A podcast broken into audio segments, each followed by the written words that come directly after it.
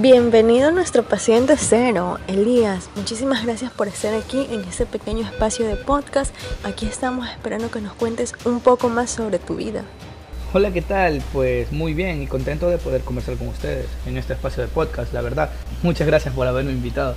Elías, cuéntanos un poco más sobre tu vida. Pues soy un fotógrafo profesional, me gano la vida haciendo trabajos por todo el mundo. Mi trabajo se enfrasca principalmente en los países asiáticos.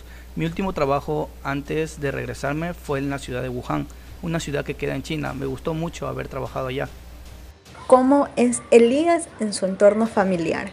Me gusta pasar con mi familia, confío mucho en ellos, siempre están dispuestos a apoyarme.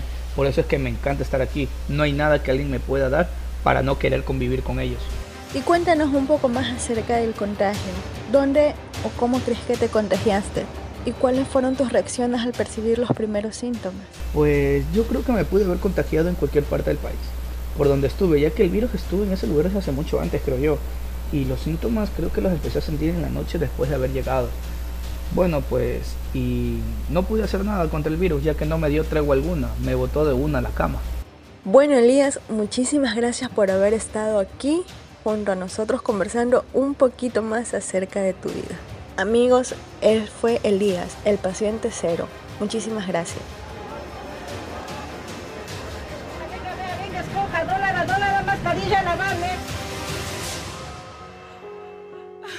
Sobrevivientes, un proyecto transmedia.